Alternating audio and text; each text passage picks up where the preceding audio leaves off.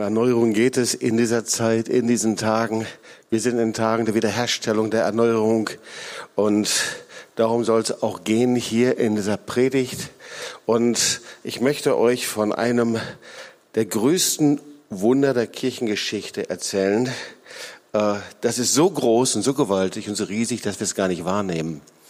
Ähm, also Wirklich, ähm, wenn man sich mal die Urgemeinde anschaut in der Apostelgeschichte und dann, was daraus geworden ist im Laufe der letzten 2000 Jahre, da kann man ja nur sagen, äh, warum hat der Herr eigentlich nie seine Pläne geändert? Ähm, also ja, sie haben sich abgewandt, natürlich für den äh, hebräischen Wurzeln, das ist das eine. Aber wenn man dann überlegt, was da alles an Chaos da war, allein wenn wir in das Neue Testament hineinschauen, 1. Korinther 12, Spaltung und Ehebruch und Hurerei und Sünde und Schuld und Hexerei und Manipulation, also rauf und runter und dann wurde die Kirchengemeinde formell und sie äh, erstarrte und das ganze Leben ging raus, sie wandten sich vom Heiligen Geist ab und trotzdem hat der Herr sich immer noch nicht abgewendet. Dann wurde es brutal. Dann waren sie verantwortlich für Massaker, waren sie verantwortlich für Pogrome. Und der hat sich immer noch nicht abgewendet. Dann haben sie sich selber bereichert, ihre Taschen vollgesteckt und, äh, und lebten wie die Könige und Prinzen und wie auch immer und dachten, ach, das gibt's doch wohl nicht. Und der Herr wendet sich nicht von der Gemeinde ab. Und bis heute ist es Gottes Modell und ich frage mich, woher kommt das? Woher kommt das? Und auch heute, wenn man sich umschaut, sind wir ja sehr unterschiedlich geprägt. Ja, manche haben positive Bilder, aber viele von uns haben aber auch negative Bilder von Gemeinden, von Prägungen. Wenn wir über Kirche nachdenken, dann kommt sofort, entweder klappt sich das Taschenmesser auf, der, oder aber wir, äh, uns kommt's hoch, oder wir werden sauer, oder die wenigsten werden auf jeden Fall fröhlich. Äh, also es lohnt sich darüber nachzudenken, über das Wort Gottes und auch über dieses Erfolgsmodell, wie Gott das sieht. Bist du einverstanden damit? Und gleichzeitig hat es sowas mit uns zu tun, ähm, dass ich glaube, dass der Herr vielen von uns auch ganz persönlich dienen wird in einem ganz anderen Bereich, äh, als du denken wirst. Ähm, ich lese mal das Wort Gottes vor. Ähm, so Epheser 2, 19 bis 21. Ihr seid als Gemeinde nicht mehr Gäste und Fremdlinge, sondern Mitbürger der Heiligen und Gottes Hausgenossen. Er baut auf den Grund der Apostel und Propheten, da Jesus Christus der Eckstein ist, auf welchem der ganze Bau ineinander gefügt wächst zu einem heiligen Tempel in dem Herrn. Paulus, du hast wirklich die Vision des Glaubens, ja? Ihr seid Mitbewohner, sagt der Herr. Ihr seid Teil seines Hauses. Übrigens, das sagt er zu dir auch und zu uns, ja? Du bist in der WG mit dem lebendigen Gott, ja? Mitbewohner, Hausgenosse mit ihm. Gleichzeitig einfach, dass er dich und mich gebraucht und etwas mit uns macht, nämlich heranwachsen lässt zu einem heiligen Tempel. Epheser 3, Vers 10. Jetzt sollen alle Mächte und Gewalten der himmlischen Welt an der Gemeinde die unerschöpfliche Weisheit erkennen. Das heißt, in der unsichtbaren Welt, da schaut die Engel und Mächte und Gewalten schauen auf die Gemeinde. Unglaublich. Hier steht es.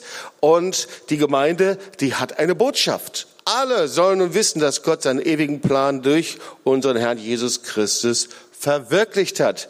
Also, da steht, ihr tragt die Autorität Gottes in dieser Zeit und seid ein Teil seines endzeitlichen Plans. Und dann Epheser 3, 17, 19 und ihr seid in der Liebe eingewurzelt und gegründet, damit ihr mit allen Heiligen begreifen könnt, welches die Breite und die Länge und die Höhe und die Tiefe ist, auch die Liebe Christi erkennt, die alle Erkenntnis übertrifft, damit ihr erfüllt werdet, bis ihr die ganze Fülle Gottes erlangt habt. Also, und da steht auch, ihr seid in der Liebe verwurzelt. Übrigens, wenn da steht ihr, dann weise und zeig doch mal auf deinen Nachbarn und sag, damit bist du gemeint, ja? Ihr seid in der Liebe verwurzelt und erlangt die Reife und werdet erfüllt mit aller Fülle. Und ich weiß nicht, wie es dir geht, aber viele, die das hören und lesen, sagen, zu schön, um wahr zu sein. Aber wer weiß, dass das Wort Gottes wahr ist und die Wahrheit ist? Amen. Also braucht es doch ihren Weg, dass wir das verstehen, warum das so ist. Okay. Also, ähm, Ich hatte keinerlei Voraussetzungen dazu verstehen. Ihr kennt meine Geschichte. Ja, äh, so, hm, ich habe nie ein Modell von Kirche und Gemeinde kennengelernt. Das erste Mal, glaube ich, als ich Kirche gehen musste, äh, das war ein Krippenspiel meines Bruders, ähm, äh, die er aufführte. Ich glaube, er musste das machen. Äh, und das Unangenehme an der ganzen Geschichte war, damals gab es noch weiße Hemden mit gesteiften Hemdenkragen. Ja? Und mit Krawatten, die hatten so ein Gummiband und wenn man sich das dran, man konnte so dran ziehen. Wir haben uns gegenseitig da gezogen und dann schnappen lassen. Äh, das war meine Erinnerung an den ersten Kirchgang. Dann äh, meine Erinnerung war, dass ich stillsitzen musste und meine Erinnerung war auch, dass ich das Gesangsbuch nicht fallen lassen durfte. Also ich musste mich gut benehmen. Ja, äh, als ich mich dann bekehrte, habe ich gemerkt, ich brauche drei Bekehrungen in meinem Leben. Einige von euch brauchen nur eine, aber ich brauchte drei. So die erste Bekehrung in meinem Leben, das war die Bekehrung zu Jesus Christus als Herrn und Erlöser. Die zweite Bekehrung in meinem Leben, das war die Bekehrung zum Heiligen Geist, weil ich war nicht überzeugt, dass ich den Heiligen Geist brauche. Und die dritte Bekehrung in meinem Leben, das war die Bekehrung zur Gemeinde. So, also das war mir schon sehr schnell klar. Meine Freunde, die mir geholfen haben, mein Leben Jesus zu geben, dem Herrn nachzufolgen, also die sagten, pass mal auf, äh, du gehörst jetzt zur Gemeinde. Du hast dich bekehrt, du bist Nachfolger und du gehörst jetzt zur neuen Familie und du wirst, haben so meine Freunde mir dann so erklärt, du wirst nicht wachsen können, wenn du nicht irgendwo verbindlich in einer Gemeinde bist. Äh, und da waren sie schon da, ganz schnell ging das. Ruppzupp, also da standen sie vor der Tür und äh, einer der Freunde, der konnte schon Auto fahren, der hat einen alten KDB und der äh, stand da vor meiner Tür und der lud mich dann ein und äh, meine Eltern, die wunderten sich immer, dass ich immer abgeholt wurde, Sonntagmorgens um 10 Uhr zum Gottesdienst. Und ich wusste aber, so, meine Bekehrung hat auch was damit zu tun, dass ich verbindlich in der Gemeinde lebe und mich da einbringe. Und das Zweite, was mir auch erklärt wurde, ähm, war, Jobs, du wirst als Christ nur Autorität haben über Mächte Finsternis, wenn du ein Teil der Gemeinde bist. Weil das steht im Wort Gottes, die Pforten der Hölle können die Gemeinde nicht überwinden. Okay? Also das war mir auch klar und sie hatten recht. So, also seit 45 Jahren lebe ich in der Gemeinde. Ich hoffe, ich habe richtig gerechnet. Auf jeden Fall äh, in unterschiedlichsten Formen. Die längste Teil hier in dieser Gemeinde. Die Pforten der Hölle können die Gemeinde nicht überwinden. Ja, ähm, so viele von uns kennen Steve Hill. Ähm, er lebt leider nicht mehr. Er ist schon beim Herrn. Er war der Evangelist der Brownsville Erweckung und er hat so ein ähm, Nacharbeitsheft angefertigt für all, die sich bekehrt haben. Und da hat er Folgendes geschrieben. Du brauchst eine starke Gemeinde, die an das Wort Gottes glaubt und es predigt, äh, um davon ein Teil zu werden. Zu Hause zu sitzen am TV-Gottesdienst oder um über Streaming zuzuschauen, das habe ich jetzt zugefügt, weil damals gab es das noch nicht, ist nicht dasselbe.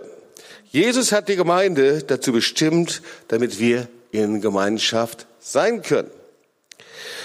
Und der erste Gedanke ist eigentlich, warum brauche ich überhaupt Gemeinde? Ja, das sind ja die Gedanken, die wir gerade in der Zeit haben, wo wir so einen Trend sehen, äh, von Gemeinde zu Gemeinde zu gehen oder aber in einem großen Megatrend, katholisch-evangelische Gemeinde. Ich glaube, in diesem Jahr waren es allein halbe Million Menschen im letzten Jahr, die aus der, nee, sogar noch mehr, die aus der Gemeinde herausgegangen sind.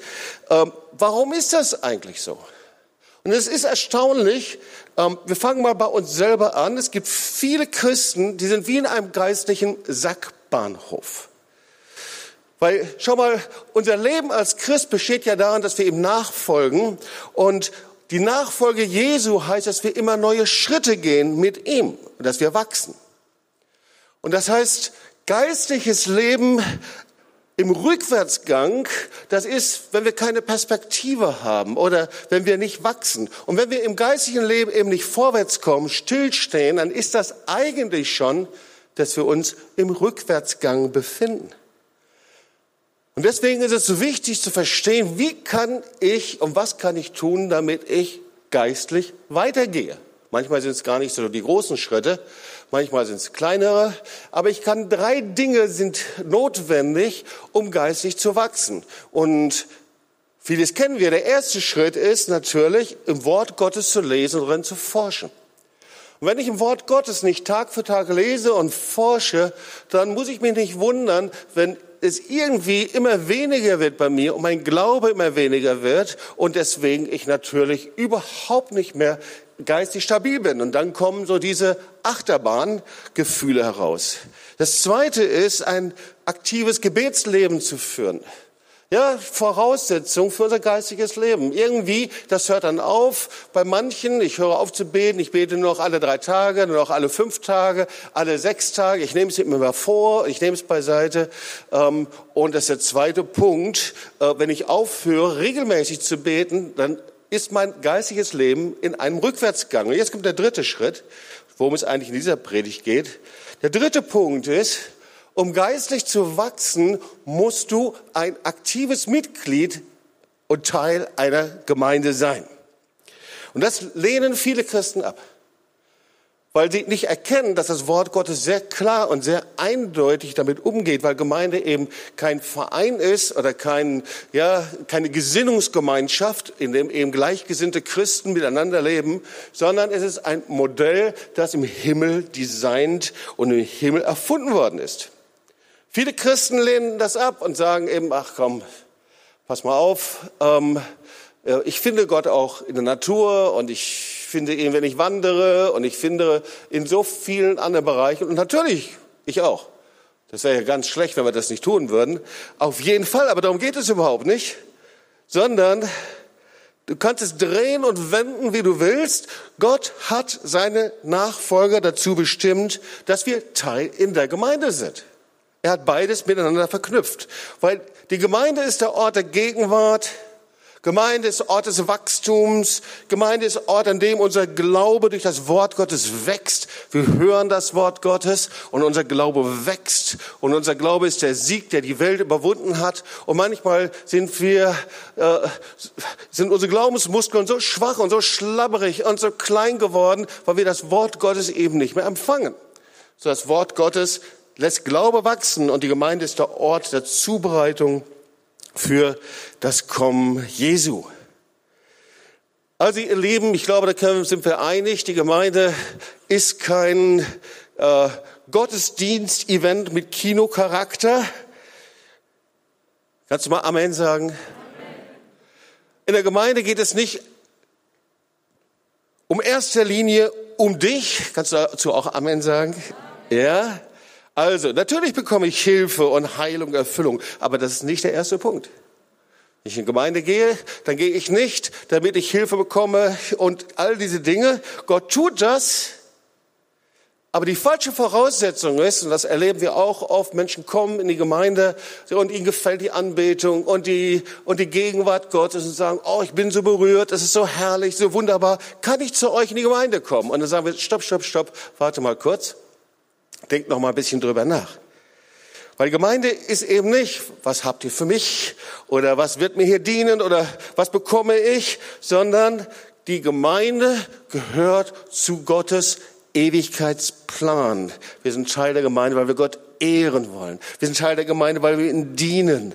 Wir sind Teil der Gemeinde, weil es Gottes Plan ist, weil er hat sein Volk erwählt und er hat niemals aufgehört zu sagen, mein erwähltes Volk, wenn es nach meinem Maßstäben lebt, dann werde ich sie segnen und sie werden zu einem Segen sein. Aber das ist eine der Fragen, die gibt's echt ganz, ganz oft. Bei so vielen, die sagen, kann ich nicht Christ sein, ohne in einer Gemeinde zu leben? Und meine Frage ist, naja, überleg erstmal, bist du jetzt jemand, der mal so glaubt oder bist du Nachfolger Jesu? Darf ich mal sehen, wer Nachfolger Jesu ist hier? Gibt's hier einige Preisen. Herrn, wenn du nicht sicher bist, dann ist heute der Tag, dass du zum Nachfolger Jesu werden kannst. Amen. Also was ist ein Nachfolger Jesu? Nachfolger Jesu liebt das, was Jesus liebt. Und die Bibel sagt, Jesus ist der Bräutigam. Und was liebt der Bräutigam? Und wen liebt der Bräutigam? Könnt ihr sagen? Die Braut. So ist es. Und wer ist die Braut? Das ist die Gemeinde. Das, die Grundlage der Liebe Jesu, ihr Lieben, ist nicht seine Emotion, ist nicht sein Gefühl, ist nicht seine Psyche, ist nicht sein äh, Lebenszustand, sondern die Grundlage seiner Liebe, das ist sein Opfer, dass er sein Leben niedergelegt hat für uns. Deswegen die Grundlage unserer Liebe zu Jesus hat dasselbe Fundament. Und zwar das Fundament eben nicht meine Emotionen, meine Gefühle und wie geht man mit mir um und was ist und ja und sondern die Grundlage, die geistliche Grundlage ist eben, dass ich alles niederlege vor ihm. All mein Selbst, meine Selbstversuche, die Dinge im Griff zu bekommen. Und eigentlich ist es so, sagt das Wort Gottes, wenn Jesus wiederkommt, da bekommt der Bräutigam und er heiratet die Braut. Und die Braut, das ist seine Gemeinde. Und das ist Jesus. Also, da will ich mit dabei sein, oder? Ich habe das vor meinem inneren Auge. Ich komme gerade aus Leipzig und da hat es eine herrliche Hochzeit gegeben. Miri und Simon Haas und dann siehst du also die beiden, den Bräutigam und dann die strahlende Braut. Und du hast ein herrliches Bild. In zwei Wochen haben wir wieder Hochzeit hier und immer wieder. Ja, Thomas, ihr freut euch auch schon drauf. Gell? Und, äh, und du hast den Bräutigam und die Braut. Und stell dir mal vor, wenn die Braut sagen will, ich springe jetzt kurz vorher ab. Das wäre nicht so gut, oder? Ja? Also, kannst du Christ sein ohne Gemeinde? Geht das überhaupt? Und ich würde so sagen, vielleicht vor kurzer Zeit wie jemand, der seine Luft anhält und versucht, eine Zeit lang zu tauchen. Aber nicht länger. Du kannst nicht zur Familie Gottes gehören und gleichzeitig getrennt von der Familie sein. Weil die Gemeinde ist Familie Gottes. Du kannst nicht zur Familie Gottes gehören und getrennt von der Familie sein. Und ihr Lieben, diese Botschaft, ich höre schon richtig in meinem Geist, warum predigt der Jobs das jetzt und was weiß ich? Und jetzt will er, hey, äh, ich predige das, weil das Wort Gottes ist und weil wir ein Problem in Deutschland und im westlichen Denken haben. Und das Problem ist eine Höchstmaß an Verwirrung und Orientierungslosigkeit über Gemeinde. Wir haben ein dramatisches Problem, ihr Lieben, hier in Deutschland. Tausende, Zehntausende, vielleicht sogar Hunderttausende von Christen, die ohne Gemeinde herumirren und die wirklich ohne Orientierung sind und falscher Lehre und Impulsen ausgesetzt sind. Wir haben wirklich ein Problem in der westlichen Welt, weil der Herr die Gemeinde erwählt hat in dieser Zeit als ein Erweckungsinstrument. Wir werden das gleich noch sehen. Und deswegen habe ich mich nicht nur einfach zur Gemeinde bekehrt, sondern ich bin überzeugt, dass die Pforten der Hölle wirklich versuchen, die Gemeinde zu überwinden. Aber sie schaffen es nicht. Amen. Sie schaffen es nicht. Sag mal zu den Nachbarn, sie schaffen es nicht. Preis den Herrn. Deswegen müssen wir lernen, was das Wort Gottes sagt. Übrigens ist das nichts Neues.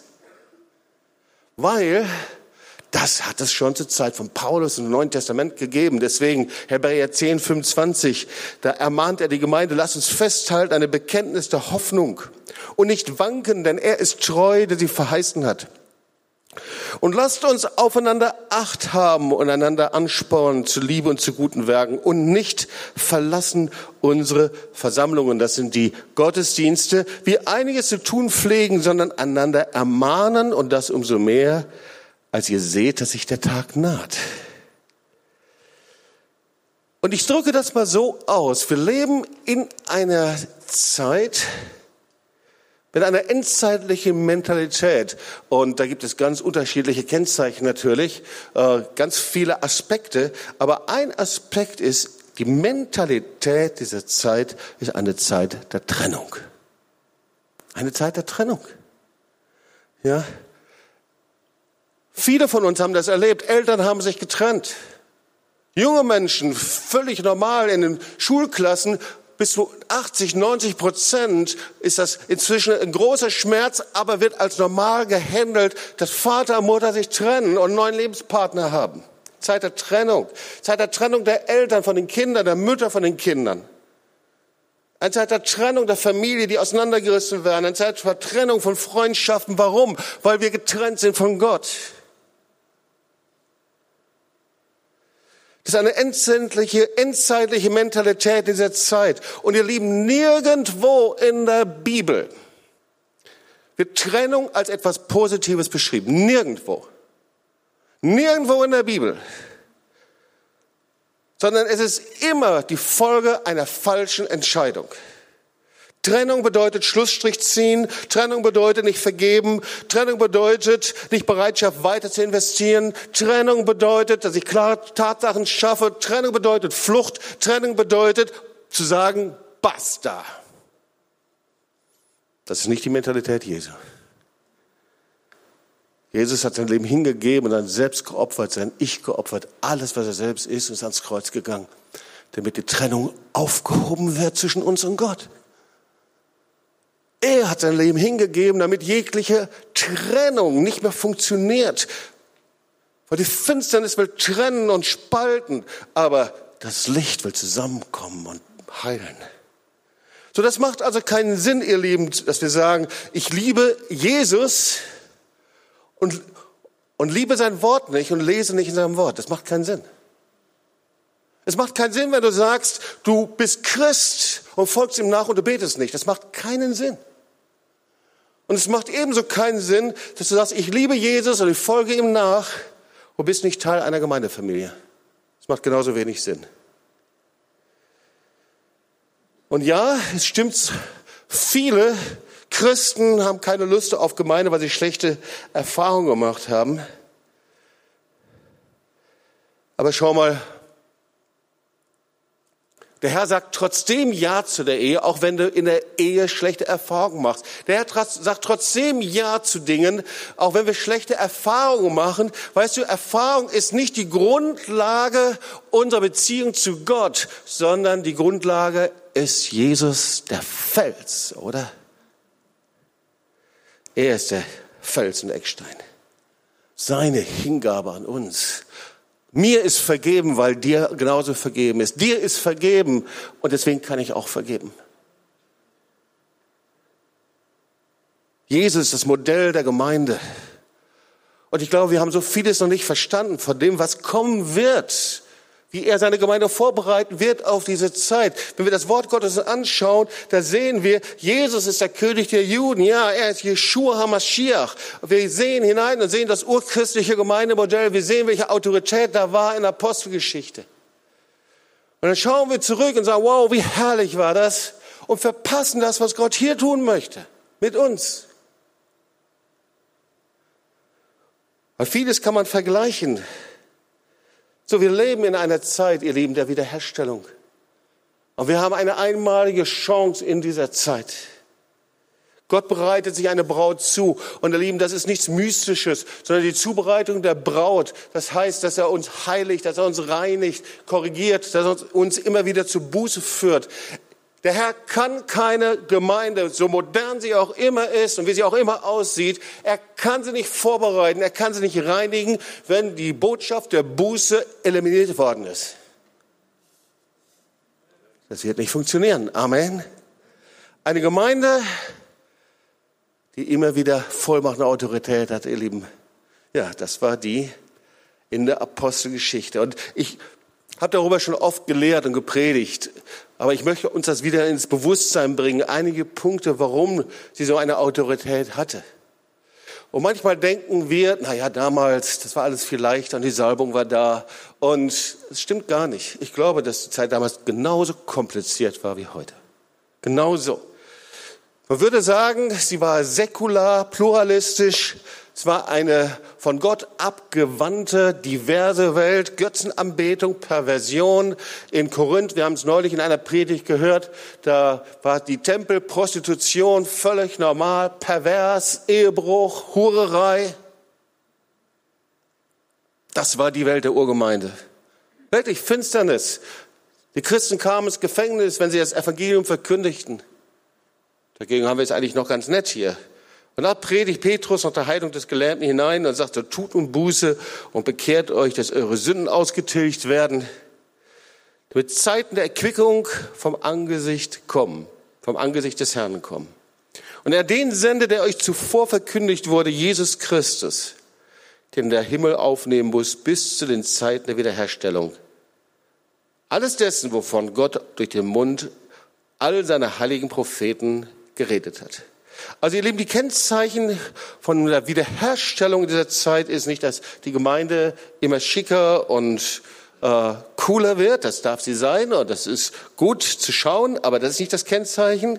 Kennzeichen der Wiederherstellung ist nicht die Größe. Die Kennzeichen der Wiederherstellung ist nicht, dass sie immer liberaler werden. Das Kennzeichen der Wiederherstellung ist nicht, dass sie Ja sagt zum Zeitgeist und zur Ablehnung des Lebensstils von Umkehr und Buße, sondern die Kennzeichen der Wiederherstellung ist eine Wiederherstellung von Vollmacht und Autorität. Das will ich sehen, ihr Lieben. Ich möchte das sehen. Diese Wunder, die wir hier gesehen und gehört haben, ihr Lieben, das sind die Wunder, die Gott tut. Der Herr möchte, dass wir da hinterher rennen, dass wir aus den Gottesdiensten rausgehen und sagen, Gott, bitte gebrauch mich, bitte gebrauch mich, geh nicht an mir vorbei. Dass wir nicht aus den Gottesdiensten rausgehen und setzen uns gemütlich hin und schnappen uns irgendwas an und essen und was weiß ich und vergessen das, was Gott tut. Das ist keine Veränderung.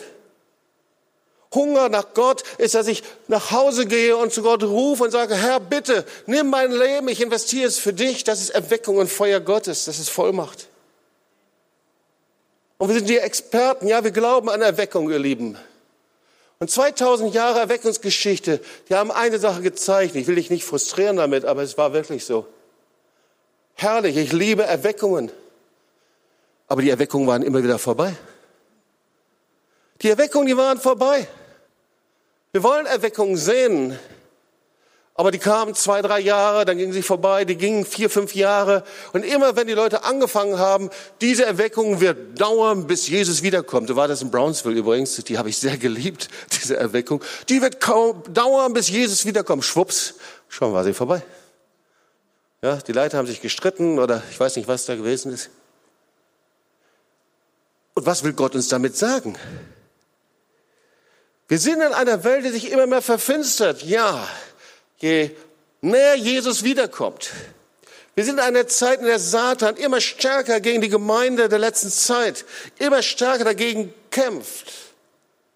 Was ist denn Gottes Antwort? Die Antwort ist sehr einfach. Die Antwort Gottes, Gottes Plan ist, dass die Gemeinde so erfüllt ist mit der Kraft des Heiligen Geistes, so erweckt ist, so voller Feuer ist, dass sie sich in Vollmacht und Autorität gegen die Mächte der Finsternis erheben kann. Das steht hier in Epheser 3, Vers 10. Fühlt sich manchmal nicht so an. Aber das ist das, was Gott sagt. Jetzt sollen alle Mächte und Gewalten der himmlischen Welt an der Gemeinde die unerschöpfliche Weisheit erkennen jetzt. Und dann steht da weiter, und die soll heranwachsen in der letzten Zeit zu einem heiligen Tempel im Herrn. Wow. Zum heiligen Tempel. Wie soll das denn aussehen, Herr? Verwandelt sich doch nicht alles dann auf einmal in Vorhof und Heiligtum und Allerheiligste und dann, nein, nein, nein, das ist nicht damit gemeint. Sondern der Herr gibt eine Schau in die letzte Zeit hinein. Und er spricht davon in Joel, es gibt in den letzten Tagen wieder eine neue Ausgießung. Und dann in Ezekiel 47 lesen wir, da wird es einen Strom geben, einen Tempelstrom. Wir lieben diese Geschichte und kennen die, oder? Und der kommt woher? Aus dem Tempel heraus. Und das ist eine Schau für die Gemeinde. Ich erwecke neu meinen Geist in der Gemeinde. Ich erwecke es in den Gemeinden, denen, die mich suchen. Und er wird hinausströmen in das Land, in Norden, Süden, Westen und Osten. Und da sind auf beiden Seiten des Ufers des Stroms sind Bäume zur Heilung der Nationen. Und dieser Strom, der steigt zum Knöcheln, zum Knie, bis zur Hüfte, bis ich daran schwimmen kann. Und das ist ein Bild für die Abhängigkeit des Heiligen Geistes. Das ist, was der Herr sagt, was ich tun möchte. Wir wissen das. Diese Gemeinde in der Apostelgeschichte, die hatten so eine Power, so eine Vollmacht.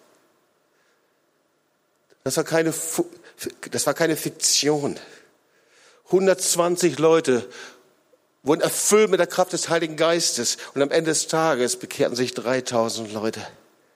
Innerhalb von einem Jahr verdreifachte sich die Größe und wächst auf 10.000 an. Kirchengeschichte gehen davon aus, dass die Gemeinde zur Zeit von Stephanus schon auf 20.000 Leute angewachsen waren. Oder Ephesus, mir gerade aus dem Epheserbrief gelesen.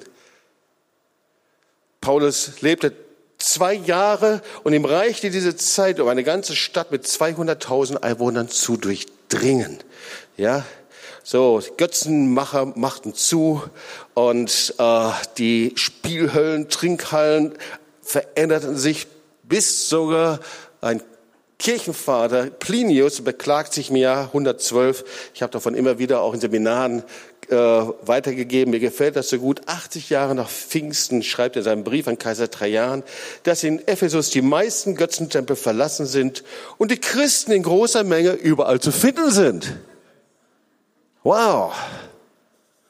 Das ist die Autorität der Gemeinde. Und wir wissen, warum sie diese Autorität hat. Das war für mich einer der Schlüssel in meinem Leben überhaupt. Ja, sie hatte Autorität durch die Erfüllung dem Heiligen Geist. Und der Herr will neu kommen. Und sie hatte Autorität, weil sie ihrem Wesen eine jüdische Gemeinde war. Die Gemeinde mit dem Geist des Initiierens. Deswegen leben wir so, wie wir sind. Und manchmal kommen Menschen und sagen, wow, sogar Menschen aus messianischen Gemeinden, aus jüdischen Gemeinden sagen, ihr seid, irgendwie habt ihr mehr jüdische Elemente, als wir es zu verstehen. Was ist eigentlich der Grund?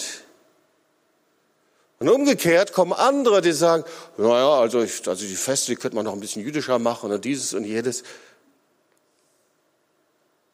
Aber manchmal haben wir nicht verstanden, worum es geht. Es geht nämlich nicht um eine äußere Form. Der Geist des Initiierens, dieser Geist der Urgemeinde, das war nicht einfach nur ein jüdisches, eine jüdische Umgebung, bei der man formal mit jüdischen Dingen umgegangen ist. Sondern sie waren in ihrem Geist eine jüdische Gemeinde, weil sie einem jüdischen Messias folgte. Sie akzeptierten die Autorität jüdischer Apostel, sie akzeptierten Werte, Lebensstil, Weltsicht. Sie feierten die Feste, aber sie hatten einen anderen Geist. Und der Geist der Söhne Zions, die jüdischen Wurzeln, die machen sich fest in der Wiederherstellung eines neuen Geistes. Wie wir geprägt sind. Ihr Lieben, wir sind über die 2000 Jahre, seitdem die Gemeinde und Kirche sich gelöst hat von den jüdischen Wurzeln, stark von der griechischen Philosophie geprägt. Und das macht unser Bild von der Gemeinde aus. Unser Glaube wurde entwurzelt. Und das heißt, das jüdische Erbe ist mehr als einfach nur Israel zu lieben, ist mehr als eine jüdische Kultur. Das ist ein zerbrochener Geist. Das hat was mit einer Herzensbeziehung zu tun. Man kann es mir viel erzählen, wie jüdisch wir leben, wenn es nicht zu sehen ist in einem neuen Geist, der etwas mit Herzensbeziehung zu tun hat. Wie der Herstellung der Gemeinde in dieser Zeit. Und wir wissen, wie die Gemeinden sich verwandelten und dann, als sie sich trennten von ihrem jüdischen Erbe und immer formaler wurden und sich trennten davon und immer mehr die griechische Philosophie da hineinkam, sie wurden immer formaler. Und da ging es nicht mehr um eine Herzensbeziehung, da ging es nicht mehr um Umkehr, da ging es nicht mehr darum, dass mein Herz weich ist einfach, dass ich eine Beziehung habe zum Herrn, dass ich Hunger und Durst habe, dass ich seine Stimme höre, sondern ging es nur darum, alles richtig zu machen, alles recht zu machen. Und nur zu gucken, links und rechts, hoffentlich sieht niemand, dass ich zu Hause ganz anders lebe, als ich im Gottesdienst sitze. Lieben, ich werde im nächsten Sonntag im Gottesdienst, der Guido weiß es noch nicht, noch mehr über den griechischen Geist predigen und den Unterschied, was es ist. Aber ich möchte auf einen Punkt zum Ende der Predigt hinsteuern. Ich möchte dir dazu ein Wort vorlesen, und zwar ein neues Gebot gebe ich euch, dass ihr einander lieben sollt. Ich liebe dieses Wort sehr. So als ich Christ wurde und erfüllt wurde mit dem Heiligen Geist, da gab es ein Lied. Wir gingen dann immer in den Gottesdienst, damals in Lüdenscheid, von der FCJG, das war in den Anfängen. Und zum Ende von jedem Gottesdienst wurde das gesungen. Ein neues Gebot gebe ich euch, dass ihr einander lieben sollt, damit, wie ich euch geliebt habe, auch ihr einander liebt. Daran wird jedermann erkennen, dass ihr meine Jünger seid, wenn ihr Liebe untereinander habt. Und vielleicht kommen wir noch mal zu dieser Mentalität der Trennung zum Schluss. Schau mal, Gott hat jeden Menschen eine Sehnsucht und die Bedürfnis nach Gemeinschaft hineingelegt in unser Herz. Indem er den Menschen geschaffen hat und die Frau geschaffen hat, hat er dieses Bedürfnis. Niemand möchte eigentlich im Grunde wirklich allein sein, es sei denn, man ist wirklich kaputt und sehr stark verletzt. Aber das Grundbedürfnis ist, ich brauche jemanden, ich möchte mit jemandem zusammen sein. Und der Teufel hat diese Gemeinschaft zerstört, weil Gott hatte ja Gemeinschaft mit den Menschen. Und das ist das, was der Teufel zerstört hat. Zuerst die Gemeinschaft zu Gott, dann zwischen den Menschen, zwischen Mann und Frau, in den Familien. Und ich habe gesagt, das Modell Gottes für Beziehungen, für wiederhergestellte Beziehungen ist die Gemeinde. Und ich frage mich, ob wir da an diesem Punkt nicht etwas machen müssen. Ob wir nicht auch in unseren Gemeinden diese Mentalität dieser Zeit haben, die Mentalität dieser Trennung. Diese Mentalität hinzulaufen, wegzulaufen wegzugehen. Manchmal sieht man das gar nicht an. Wir haben so viel von Trennung und von Prägung gesprochen, aber schau mal, wie soll denn jemand reagieren, der nichts anderes gesehen hat, dass der Vater weggelaufen ist, dass die Mutter weggelaufen ist, dass die Familie auseinandergekracht ist? Ich übernehme diese Mentalität. Anstatt mich auf das Fundament zu stellen, Jesus, und sage, all meine Emotionen, was ich bin, was ich habe, All das gehört dir, Herr. All mein Selbst, meine Selbstversuche, all meine, was ich bin, gehört dir. Diese Mentalität der Trennung, ihr Lieben, ist sowas Dämonisches und sowas Verletzendes und sowas Zerstörendes. Und im Gegenteil dazu ist die Grundlage der Liebe Gottes eben nicht einfach nur Sympathie, ein gutes Gefühl. Manchmal verwechseln wir das. Ich konnte jahrelang 1. Korinther 13 nicht lesen, weil ich äh, diese Liebe, von der da gesprochen wurde, immer mit einer humanistischen, soft, weichen, wachsweichen Liebe verwechselt habe und gedacht, da kommt ja niemand dran. Aber der Liebe Gottes hat nichts mit Sympathie zu tun, mich wohlfühlen oder Erfüllung meiner Bedürfnisse. Seine Liebe Gottes hat was mit Opfer zu tun. Das ist die Liebe zwischen Braut und Bräutigam. Da habe ich übrigens gestern in der Trauung zum Schluss etwas gesagt zum Braut und Bräutigam. Und irgendwie ist doch interessant. Wir sind die Braut als Gemeinde und der Bräutigam ist hier. Ist eigentlich das Gleiche, oder? Und gestern wurde ein Bund geschlossen. Und da habe ich ihnen gesagt, weißt du, Liebe ist menschlich nicht erreichbar. Das ist kein humanistisches Ideal. Hab nochmal 1. Korinther 14 gelesen. Und dann haben sie einen Bund geschlossen. Und ich glaube eigentlich, dass wenn wir diese Mentalität der Trennung überwinden wollen, dann geht das nur, wenn ich mit Gott einen Bund schließe. Was ist der Bund? Wir haben das von vielen Hochzeiten, ja, dieses Kalb, das Rind, das durchtrennt wird. Aber eigentlich ist es sehr viel einfacher. Es ist eine gegenseitige Selbstverpflichtung. So habe ich das gestern in der Trauung gesagt. Ich mache einen Bund mit dir, ohne eine Gegenleistung zu erwarten. Ich verzichte auf meine Gegenleistung bei Gott. Ich bin für dich verantwortlich und liebe dich bedingungslos ohne dass ich etwas von dir fordere. Stell dir mal vor, wenn wir so einen Bund schließen würden mit Gott und der Gemeinde. Das ist das Wesen Jesu. Ohne etwas von dir zu erwarten, ohne zu fordern, ohne Gegenleistung. Das zweite ist ein offenes Herz. Schließe einen Bund mit dir. Mein Herz ist offen, mit einem offenen Herzen. Ein verschlossenes Herz verschließt mich für den Segen Gottes. Gott kann da nichts machen. Das Wesen des neuen Bundes ist ein offenes Herz, ihr Lieben. Deswegen muss ich alles tun, dass mein Herz offen ist. Ein verschlossenes Herz bringt mich in einen geistigen Herzinfarkt hinein. Und der dritte Punkt ist, dass ich seine Gebote halte. Und das vierte ist in Reinheit und in Heiligkeit lebe. Komm, lasst uns aufstehen und dann wollen wir zusammen beten.